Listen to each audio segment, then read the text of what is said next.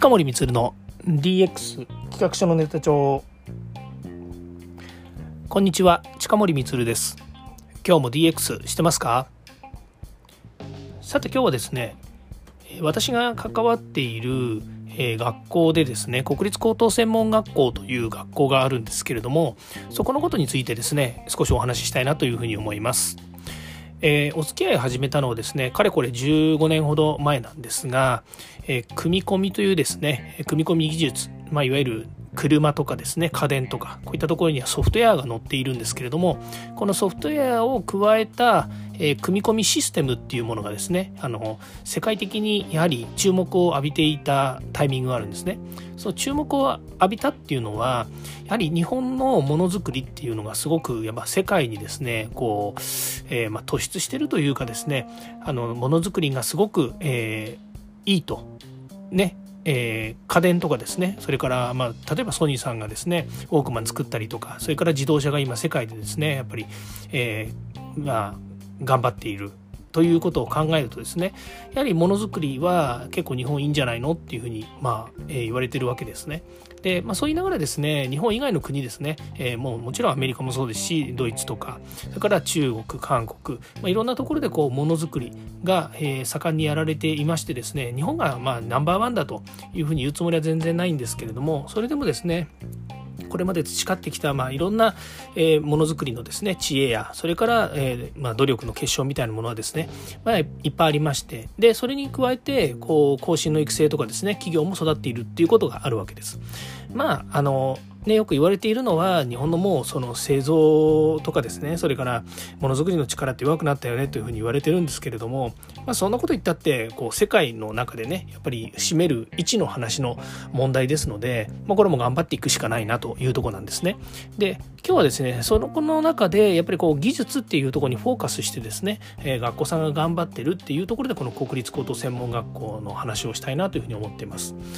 で私がま関わっているとは言ってもですねまあ一部なんですね。あのその例えばその専門この国立高等専門学校全体に何か関わってるっていうわけではなくてそれぞれの学校の取り組みであるとかまた先ほど言った組み込みとかですねそれから IoTAI とかそれから最近ですと DX っていう、まあ、そういうところの切り口のところでのお付き合いなんですけれども、まあ、その中で特に私の会社でも関わっている教育支援ですね、えー、研修とかカリキュラム作りとか、えー、それからまあ講師育成とかですね。あとは、まあ、スキルアップのためならですね、まあ、何でもという言い方も変ですけれども、まあ、相談があればですね、えー、ある程度いろんなものにお答えできるというふうには思っておりますので、まあ、そういうお付き合いが15年ほどありましてで、まあ、いろいろですねあの、えー大きなものから小さいものまでいろんなものあるので、まあ、その中でいろいろ対応させていただくんですが、まあ、最近最近というか今日も実はちょっとあのお願いをされてやったんですけれどもその高専の中でやっているいろんなまあプロジェクトとかですねそれからあの取り組みがあるんですけどもそれをですねやはりあの予算を使ってやる以上評価をしなくちゃいけないというところでの、まあ、外部評価委員会みたいなものがありましてですね今日はその外部評価委員の1名としてですね参加させていただいて、え IoT t の、え実証事業のですねえ、こうまあ、授業を作ったりとかカリキュラム作ったりとかですねそれから地域の連携をしたりとかですね、え、そういったことをですね学校単位でやってらっしゃるんですけれども、まあ、そういったところで私が、えー、もうお手伝いできるというところでその外部評価委員というのに参加させていただいたんですね。で少し高専のですね、えお話をすると、え高専というのはあの全国に、え51校55キャンパスあります。大きいですよね。えー、もう一回言いますね。51校ね。51校55キャンパス。っていうふうに言われてるんですね。例えばあの仙台には2つ、えーと、キャンパスがあったりするんですね。その広瀬キャンパスっていうのは名取キャンパスこの2つがあったりとかですね、まあ、他にも何箇所かですね、えー、あるんで、まあ、こういうのをですね例えば熊本ですと熊本キャンパスと八代キャンパスっていうですね、まあ、2つのキャンパスがあったりとかっていうふうに1地域で2つの、ま、学校があるっていうようなところですと、えー、その何々キャンパスっていうふうに言っているんですね。でこの全国にある学校の、生徒の数というのが、1万人ぐらいいるんですよ。生徒の数だけですよ。1万人いる。すごいですよね、まあ、巨大ですよね。で、えー高専ってどういう仕組みかっていうとこれ細かいことになっちゃうと、まあ、ホームページをねあのリンク貼っときますのでぜひ見ていただければなというふうに思うんですけれども、まあ、いわゆる高校ありますよね。普通科の高校とかって高校ありますね。中学校卒業して高校になるわけですね。ですから16歳から18歳まで行く高校っていうのがあるんですけれどもこの高校の3年間プラス2年っていうのを足してですねこの高等専門学校っていうところに,、えー、にえー、と入るというかですね高等専門学校のなんだ、えーと、授業なんですよねそれ5年間なんですよ。でその上にあの専攻科っていうのがあって2年あるので、まあ、これを足すとですね高校3年プラス大学4年っていうような、まあ、そんなあの感じになってですね、まあ、いわゆる編入する、まあ、大学に編入するとですねそれがまああのまあなんていうかねその学士というんですかね修士課程っていうのかな、まあ、その、えっと、大学4年間っていうものに値するというところになるんでしょうね。でそしてまたそこからそうあの高専っていうのは、まあ、あの高専だけのあの単位でいくと,、えっと3年プラス2年なので、まあ、短大を出たと。技術系の短大を出たっていうようなイメージの方がいいのかもしれないですね。で、えー、そこから就職する方もいますし、えー、先ほど言いましたようにその技術科学大学とかですねありますのでまた一般大学の方にもですね編入ができますので、まあ、そういう意味ではその、えー、専門課程を経ないで編入するっていう方もいますしそれからそのいわゆる編入せずにですね、え専門家行くもしくは編、えー、ごめんなさい、えーと、編入といって、えーと、一般の大学の方に行ったりとか科学技術大学とかですね技術科学大学技科大って言ってますね。っていうところにですね編入したりとかっていうことができるという感じなんですよね。まあ、いずれにしてもその何年通って何年でとかっていうそういう単位がですね他の大学とか、えー、短大とかとの比べで、まあ、こんな風になってますよっていうのがあります。まあ、この辺はですねまた、えー、ホームページの方を見ていただければと思います。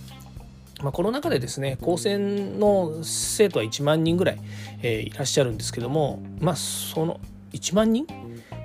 ?1 万人っていうのは1校あたりですよね。ごめんなさいね。あの、うん、違うな。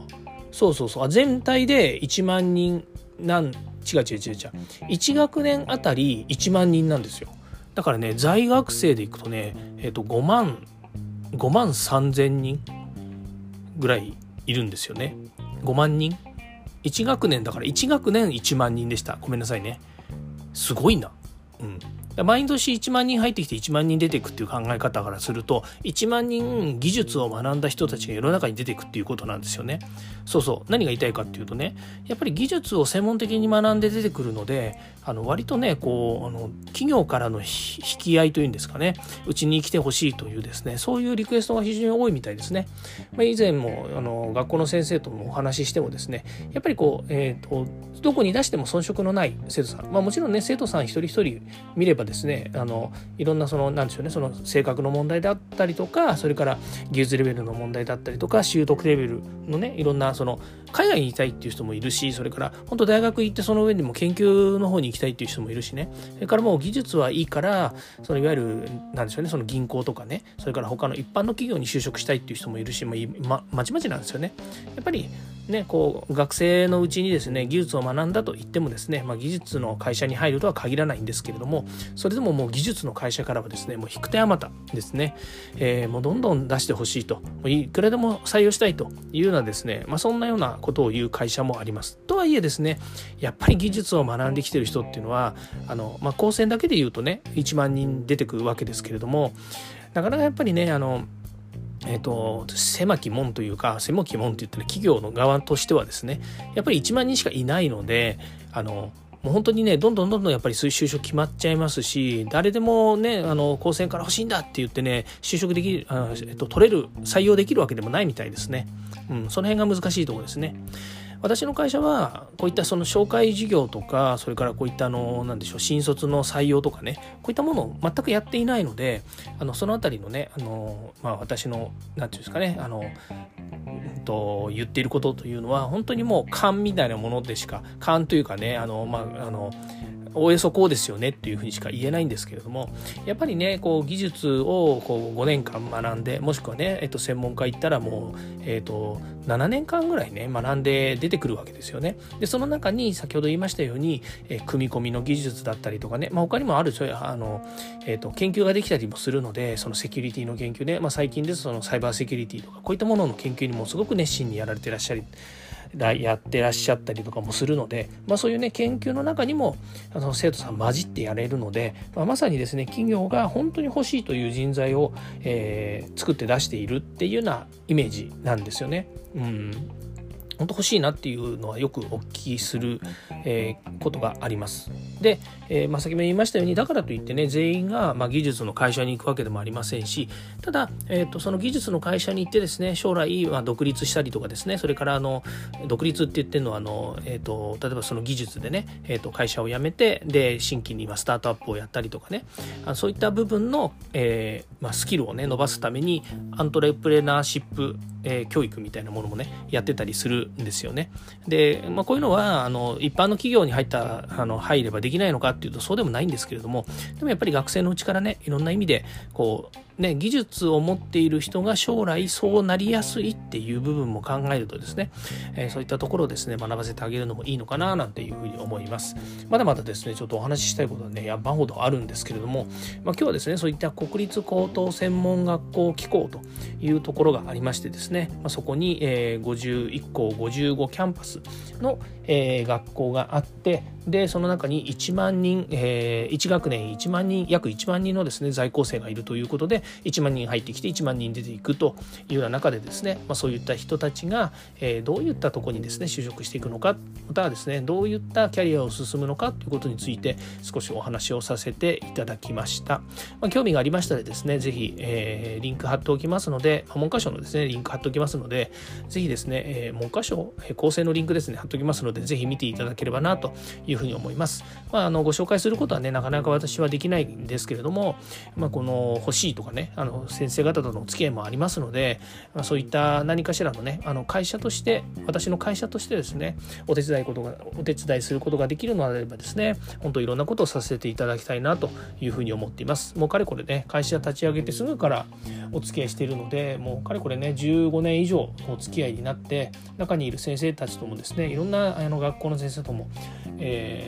お付き合いをさせていただいておりますので、もしですね、何かの、えきっかけがあればですね、皆様とも会話できればなというふうに思っています。ということで、今日はこれで終わりたいと思います。近森光でした。ではまた。